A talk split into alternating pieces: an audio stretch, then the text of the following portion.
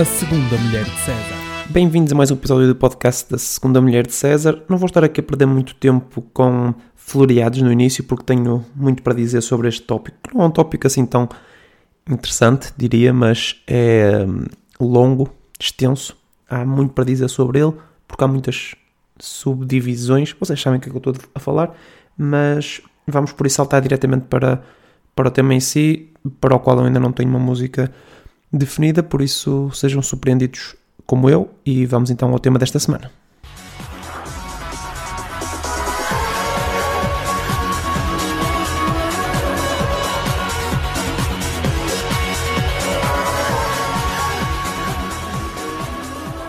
Concursos de música em, eh, em Portugal. Eu acho que Portugal é um país cheio de talento, principalmente na área musical, porque tem que ser, não é? Porque com quantidade de programas que existem, que já existiram e continuam a existir, de talentos musicais, tem que haver realmente uma, portanto, uma enchente de talento neste, neste país. Ou se calhar não, se calhar são só pessoas normais a cantar na maioria das vezes, mas parecem efetivamente bons cantores e vão, e vão enchendo estes programas. Não sei, nós vamos falar hoje um bocadinho de cada, de cada um destes principais concursos. Ah, provavelmente vai haver alguns que não vou falar, porque são absolutamente irrelevantes, tal como a maioria destes que vou falar, mas uh, acho que faz sentido uh, falar um pouco sobre eles, sobre quem famoso participou, ou seja, quem é que depois disto conseguiu efetivamente ter uma carreira minimamente relevante no mundo da música e também dos melhores momentos destes, destes programas.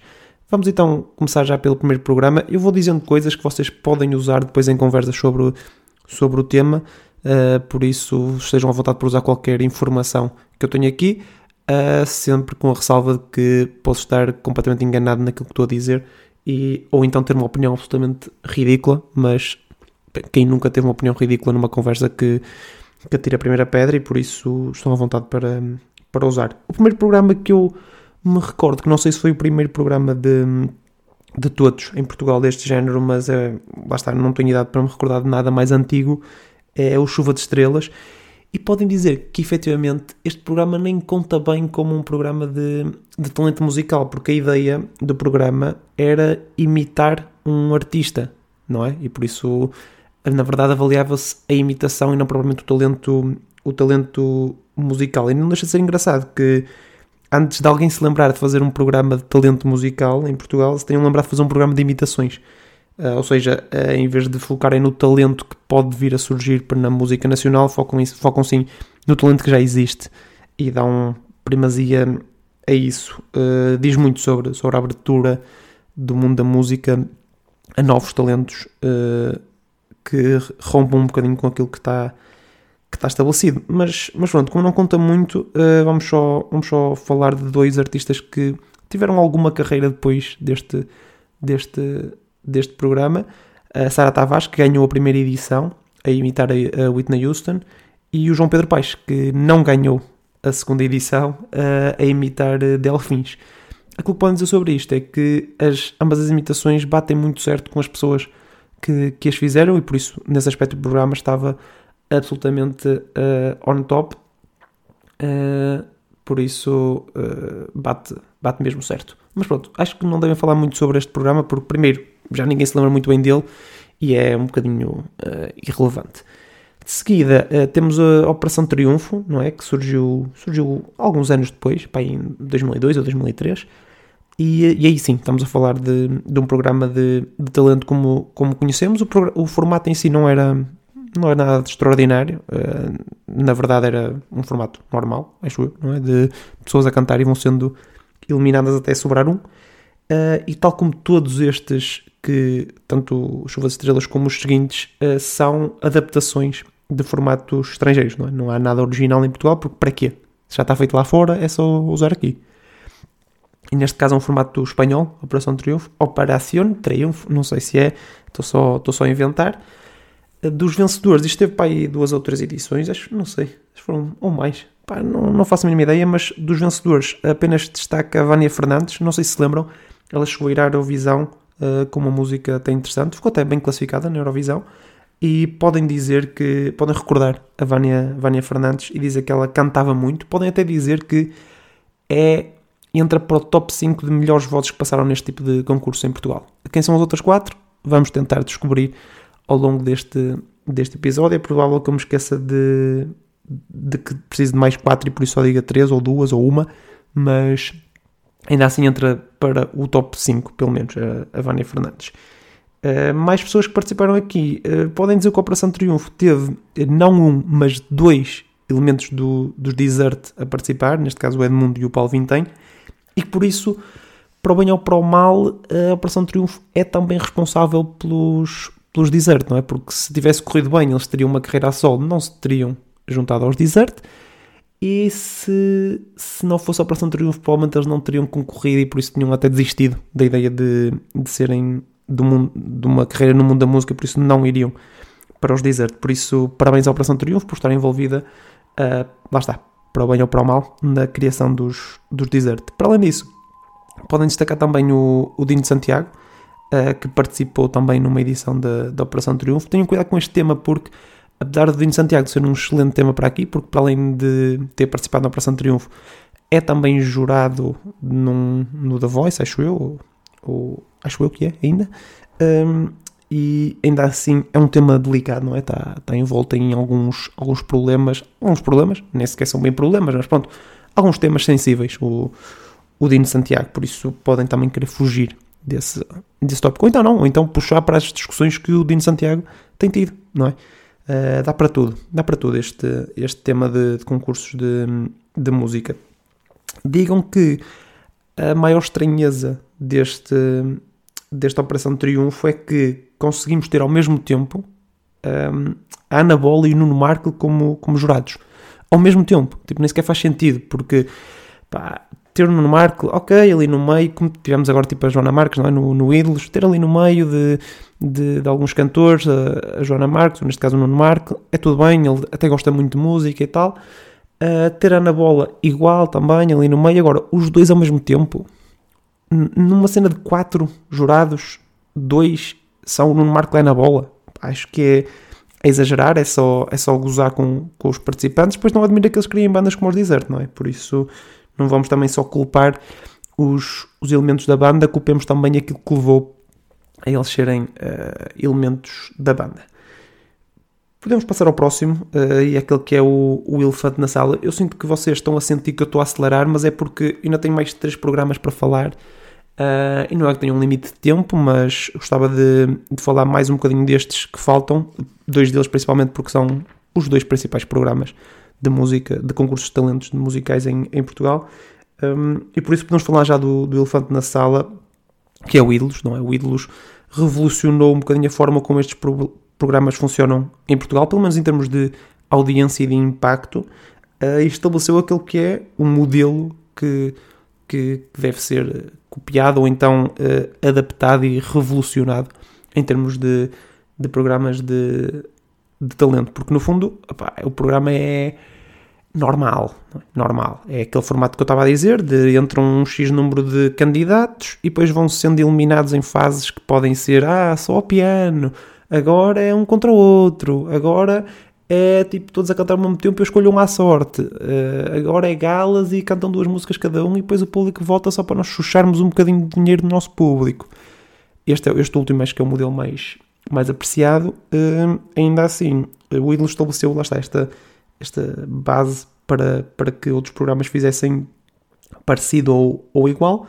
E é óbvio que a melhor parte do, do Ídolos sempre foi o, o, os cromos, não é? Os cromos. Uh, claro que havia algumas coisas demasiado agressivas, tipo aquela questão da, das orelhas, foi muito mediática porque até foi um caso uh, judicial contra a própria SIC.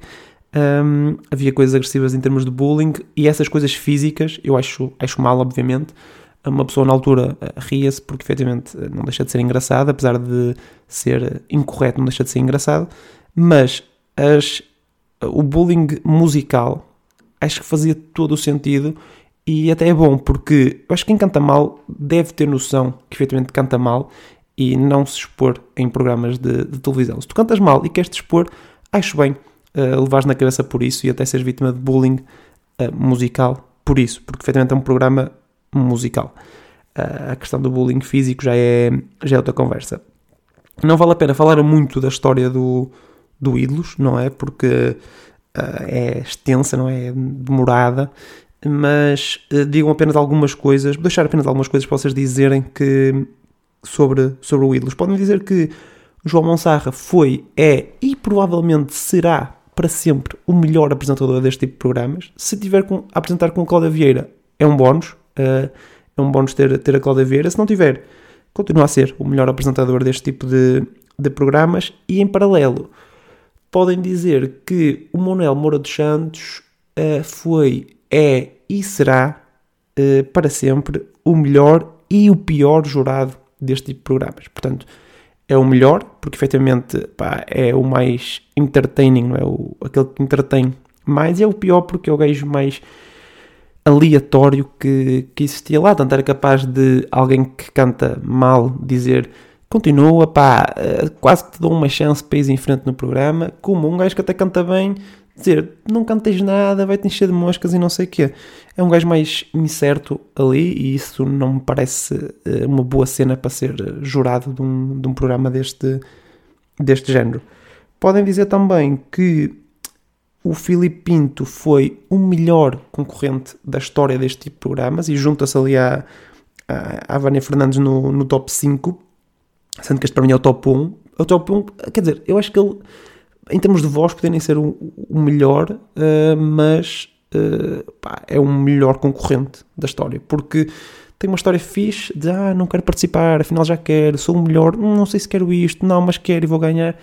Um, tem uma voz muito boa, uma escolha musical sempre uh, de altíssimo nível e depois protagonizou ou co-protagonizou um dos melhores momentos da história da televisão portuguesa, que é a queda do Pedro Abrunhosa, porque se bem me lembro foi num dueto com o Filipe Pinto que o, o Abrunhosa deu o famoso malho uh, em direto nos, nos ídolos. Ídolos esses que uh, é também responsável por aquele que, apesar deste, da queda do Abrunhosa ser um dos melhores momentos da história da televisão em Portugal, eu acho que, pá, não, não quero dizer o melhor, mas é um dos melhores e se calhar até mesmo o melhor momento da história da televisão. Aconteceu no Ídolos que é uh, o João Manzarra perguntar a uma rapariga irmã de uma, de uma concorrente do Ídolos há quanto tempo é que elas são irmãs. E o Manzarra faz isto, pá, se vocês não, não, não se lembram disto, coloquem só no YouTube, vou fazer uma breve descrição. O Manzarra pergunta isto como uma piada, não é? Ah, são irmãs. E há quanto tempo é que são irmãs? E a rapariga responde algo deste género. Ora bem, uh, minha irmã tem 18, eu tenho 25, por isso... Uh, há, 5, 6 anos, 5, 6 anos somos irmãs. Pá, e o Manzarra insiste naquilo, porque efetivamente tem muita piada, e aquilo desenvolve-se durante alguns minutos, e a rapariga fica sem perceber que efetivamente elas são irmãs uh, há 18 anos. Uh, é engraçado e é um dos melhores momentos da televisão portuguesa. Se não, se não conhecem, parem este podcast e vão ao YouTube uh, ver o vídeo, depois voltem, por favor, ouçam o resto do, do episódio, mas podem parar à vontade e ir ver, porque, porque vale a pena. Toda a gente tem os seus concorrentes favoritos do, do Ídolos, não é? Se não for o Filipe Pinto, escusam-se quer falar comigo porque estão errados, mas pronto, podem ter outros, para além do Filipe Pinto. E por isso, uh, digam, falem disso. Acho que tem, tem momentos para, para falar disso. Mas há alguns participantes que tiveram depois uma carreira uh, na música. Uh, tivemos o, o Nuno Norte e o Diogo Pissarra, por exemplo, que também ganharam o, o Ídolos. Depois temos a Luísa Sobral e o Salvador Sobral, a Luciana Abreu, a Carolina Torres, o Paulo Souza, eh, o André Cruz. E vocês devem estar a questionar, Rui, é tudo muito giro, mas quem é o André Cruz? o André Cruz é só o, gajo, só, é só o gajo que cantou a versão portuguesa da música de abertura do Phineas e Ferb. Ok? Por isso, entre isso e ganhar a Eurovisão como fez o Salvador Sobral, não sei quem é que tem uma melhor carreira depois do Ídolos, não é? Uh, fica, aqui, fica aqui indeciso, mas se calhar o André Cruz uh, tem uma melhor carreira porque Phineas e Ferb é melhor do que Eurovisão. Por isso, parabéns ao André Cruz e uh, ao Salvador Sobral também, já agora. Depois do Ídolos tivemos uma coisa que se chamava Fator X, não sei se recordam disto, mas no fundo era algo igual ao Ídolos, uma cópia do Ídolos, em vez de estarem à procura do Ídolo, estavam à procura da pessoa que tinha o Fator X, estão a perceber? Um, mas a única diferença era que tinham os concorrentes organizados em grupos uh, em um grupo dos jovens, um grupo dos adultos e depois um grupo de bandas. Depois até tiveram na segunda edição um grupo de rapazes, um grupo de raparigas, um grupo de adultos, que era tipo mais de 25 anos ou whatever, e um grupo de bandas. E este programa só surge porque é um gajo, um tal, um tal Paulo Ventura, que acha que pode ser o próximo uh, uh, Simon Cowell, o, pro, o, Simon Cowell português, é? e criar uma versão dos One Direction em Portugal. Porque o Simon Cowell criou no Fator X americano ou inglês ou caraças os One Direction, e por isso este gajo, Paulo Ventura, queria fazer isso em Portugal. E conseguiu. Conseguiu porque criou os Aurora. E vocês perguntam, Hã? quem?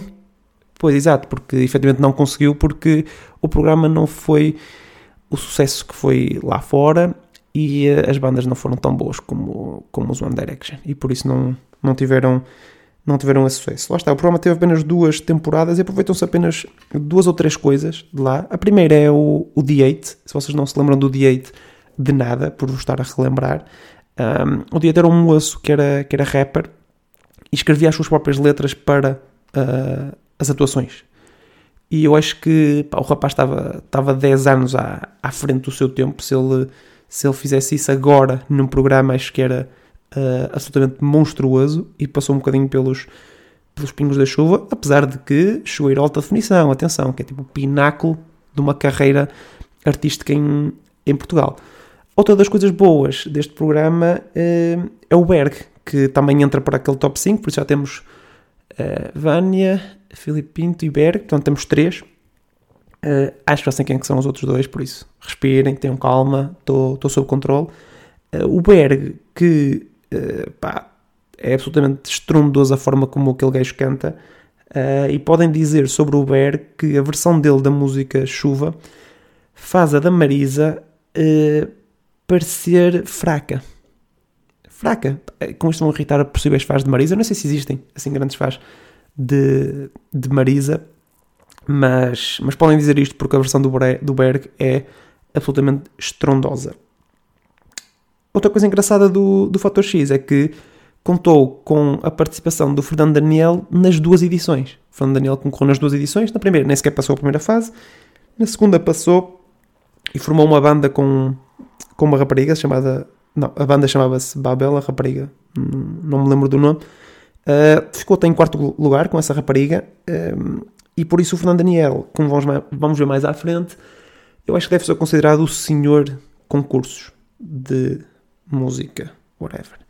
Porque ele, reparem, participou em dois Fotos X, vamos ver que participou no The Voice e é jurado, ou já foi jurado, num The Voice Kids, ou lá o que é que é. Por isso, acho que é a pessoa que mais acredita neste tipo de concurso em Portugal, e bem, e bem, porque, como, como devem saber, tem uma carreira uh, de bastante sucesso em Portugal e por isso funcionou, funcionou para ele. E é também uh, o exemplo de que vale a pena insistir uh, e, e, melhorar, porque se virem os vídeos do, do Fernando Daniel nas, nas suas três participações, a melhoria tipo de um para o outro é, é abismal, é, ele melhora mesmo muito e, e por isso vamos, vamos mais à frente que, spoiler, vai entrar também para este top 5 de melhores cantores, ok? Sobre o Fator X ainda, digam que o conceito de ter em grupos e criar bandas e não sei o que era melhor uh, do que aquilo que a execução foi, pelo menos em Portugal. Uh, e por isso, para falar em bons conceitos, passem para o último, o último programa que, que temos de, de falar hoje, que é o da Voice. Não é? Já estamos aqui ao, à volta do Fernando Daniel para falar do, do da Voice e o conceito da Voice é, uh, eu diria, revolucionário. Eu acho que é, é um conceito estrondoso no que diz respeito a programas de, de música em Portugal, em Portugal, no mundo, aliás, porque eh, não sei se estão por dentro do conceito, mas o conceito é nas, na cena de casting inicial, primeiro há um pré-casting da produção, não é? Só seleciona aqueles que já cantam minimamente, ou seja, não há espaço para cromos, mas esses que entram no programa uh, vão cantar com os quatro jurados virados de costas para eles, portanto, são as provas cegas e à medida que vão cantando, os jurados têm um botão para carregar uh, e, uh, e virar-se, é? E por isso é mesmo uma prova cega em que apenas a voz conta. Depois, a partir daí, já não é bem assim, porque depois, obviamente, há toda uma performance associada e as pessoas veem efetivamente os, os concorrentes, mas a prova cega tem, é um conceito genial uh, e é muito bem feito também na, na, versão, na versão portuguesa é, é, há dinâmicas entre os jurados, porque depois se todos, se todos os jurados virarem, é a pessoa que cantou que escolhe cada um dos. Do, que escolhe um dos, dos, dos jurados, porque depois funciona por equipas e uh, dentro de cada equipa depois vai avançando, uh, as, as melhores pessoas vão avançando e depois chegam ao fim. E no fundo é uma pessoa que ganha, sim, mas é também um jurado que ganha uh, essa edição. E por isso há ali uma competição saudável entre, entre os jurados que é bem explorada, na minha opinião, na versão na versão portuguesa. Depois, a partir daí, a partir do, das provas cegas, é muito parecido com, com outros programas. Tem sim o twist de um, os jurados estarem a competir com, com equipas, é? e por isso é, dá também outra, outras dinâmicas ao, ao programa. Dos, dos, participantes mais conhecidos, obviamente podem destacar o Fernando Daniel, porque uh, o Fernando Daniel é aquele exemplo que, como eu estava a dizer, que, de insistência e que efetivamente depois Uh, ele, quando chegou ao The Voice, fez a prova cega e toda a gente sabia que ele ia ganhar. Tanto ele como uh, outra, outra concorrente do ano, do ano seguinte, uh, Diolinda. Acho que é Diolinda, deixem-me só confirmar aqui, porque. Exato, Diolinda Kinzimba, que participou na, na edição uh, anterior ao, uh, ao Fernando Daniel. Também, mal ela fez a audição inicial das provas cegas, toda a gente sabia que ele ia ganhar no Fernando Daniel igual, mas o Fernando Daniel num nível ainda mais acima, porque o Fernando Daniel, neste momento, uh, neste dia que vos estou a falar, a sua prova cega, em que, em que o Fernando Daniel canta, deixem-me só confirmar, que é When We Were Young, nas provas cegas, é o segundo vídeo mais visto de todos os da Voice mundiais. De todos os da Voice mundiais. Tem 117 milhões de visualizações. 117 milhões de visualizações.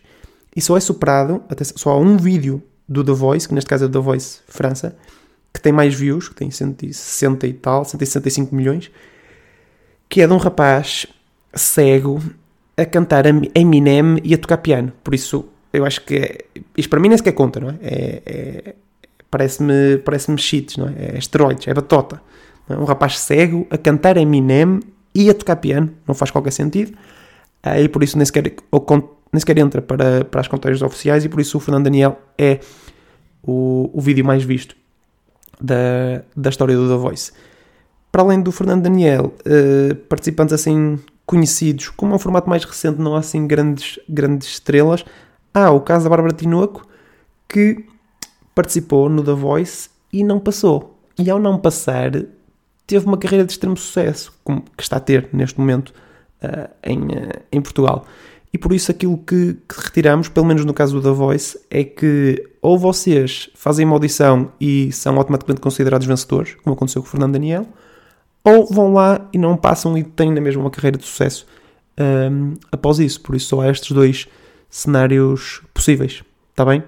Uh, espero que tenham gostado deste episódio, relembrado algumas algumas coisas destes, destes programas uh, emblemáticos em, em Portugal e que voltem no próximo episódio com um tema muito, mas muito mais interessante do que, do que este. Uh, que não faço ideia qual será, mas tenho a certeza que será mais interessante. Não percam. Obrigado e até à próxima.